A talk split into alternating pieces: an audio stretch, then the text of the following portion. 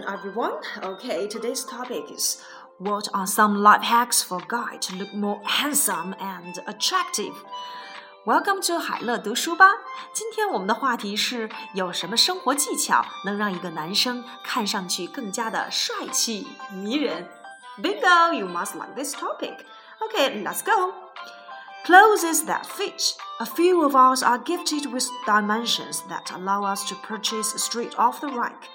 But most men absolutely need to have custom fitted clothing. You will look great and feel great when you clothes fit perfectly. 首先，第一点就是要注意的是，男生们要有一身合身的衣服。我们中的少数人呢，当然不是天生一架子，能够直接买现成的衣服。但是大部分人十分需要穿量身定做的衣服。当你穿着超级合身的衣服时，你看起来会很棒，自己感觉也会很棒。Now next, number two, assume everyone likes you. Take the lead when meeting people. Pretend you are a host or that you have the responsibility to have others enjoy themselves in the conversation. Most people are awkward or nervous in a social situation, so if you take the pressure off of them, they will love you for it and see you as more attractive. 第二点，假定每个人都很喜欢你， 在和别人聚会的时候，你要占据主动，假装你是主人，或者是你有责任帮助他人在谈话当中觉得很尽兴。大部分人在社交场合会显得笨手笨脚，或者是很紧张。所以，如果你让他们减轻压力，你就会因此让人们觉得，嗯，你很迷人。那 next number three, find a friend who always looks sharp. Ask them for tips for you.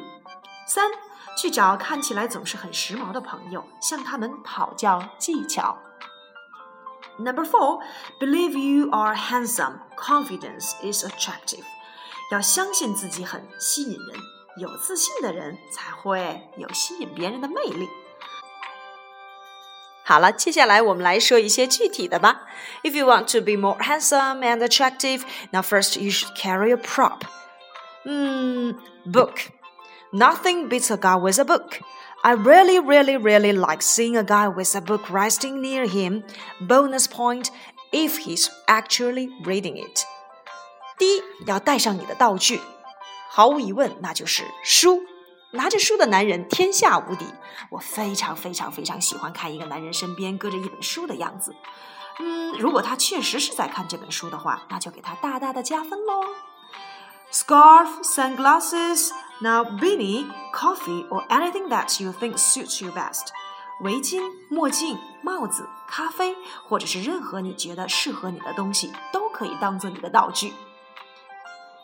Then Cleanliness is next to godliness. Little things matter. Trim your nails or at least keep them clean and tidy. Teeth. This is so important. It's always nice to know when someone takes good care of their teeth. It gives an impression that they actually take care of themselves. 嗯，清洁近乎神圣，小细节才是关键。修剪你的指甲，或者至少保持干净整洁。牙齿，这太重要了。当我知道这个人用心护理牙齿时，我会感觉很不错。这也给人一种印象，他们实际上也会很用心的照顾自己。Next up, you should learn how to cook. You don't have to cook like Michelin chefs because it would be really great if you know how to cook something simple. A study was carried out and revealed that women find men more sexy when they are working in the kitchen not when they carrying mainly tasks。嗯，要学会做饭。 你不需要像米其林大厨那样，我们也不指望你们像他们那样。但是如果你知道怎么煮一些简单的菜式，那就真的很棒了。而且有项研究表明，女人觉得男人在厨房工作的时候才是最性感的，而不是在做一些有男人味的事情的时候哦。So do you know how to make yourself look more handsome and attractive? Oh, let's do it.